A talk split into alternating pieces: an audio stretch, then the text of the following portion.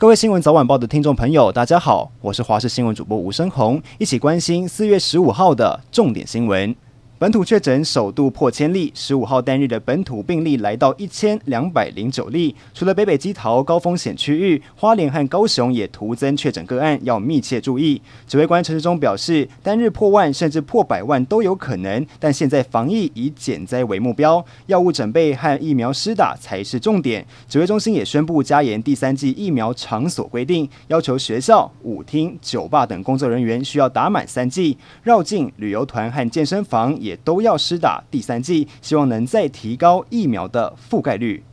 疫情升温，中央启动新台湾模式，因此需要足够的快筛试剂给民众筛检。但现在传出台中快筛试剂的数量剩不到一周的分量。卫生局长接受议会质询证实，说是因为快筛试剂被中央征收，目前都买不到快筛试剂，剩余的快筛试剂一周内就会用完。担心疫情热点要设快筛站的话会不够用，而实际到药局，快筛试剂也快被民众抢购一空，也叫不到货。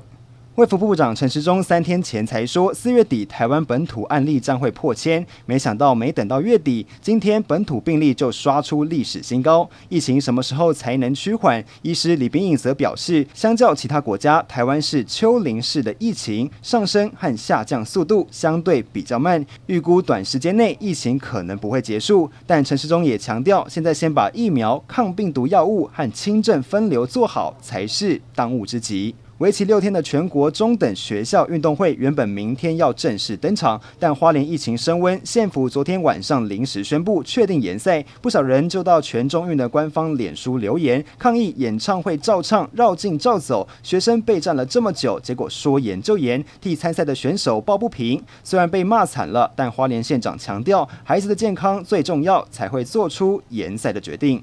教育部放宽学校停课标准，艺人徐小可十三号晚间开直播化妆，痛批小孩没有打疫苗去上学可能有染疫风险，还说陈时中冷消微，引起两派网友争论。下午指挥官陈时中回应，艺人不该对政府官员用侮辱言辞。徐小可和阿 Ben 也再开直播，表达爱台湾，并落泪向陈时中道歉。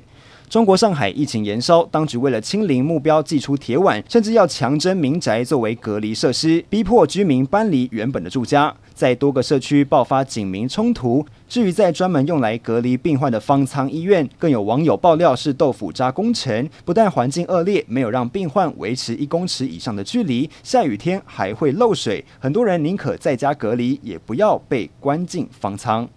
美国议员访台，中国动用武力回应。中国解放军东部战区十五号出动驱护舰、轰炸机、歼击机等装备，在东海展开对海突击等科目演练。中国国防部毫不避讳，直言这就是在反制美国议员访台。中国国台办则声称，台湾是中国的一部分，美国阻挡不了祖国统一。对于中共文攻武吓，我国国防部十五号回应，强调国军运用情监侦系统严密监控，适切应处，请国人放心。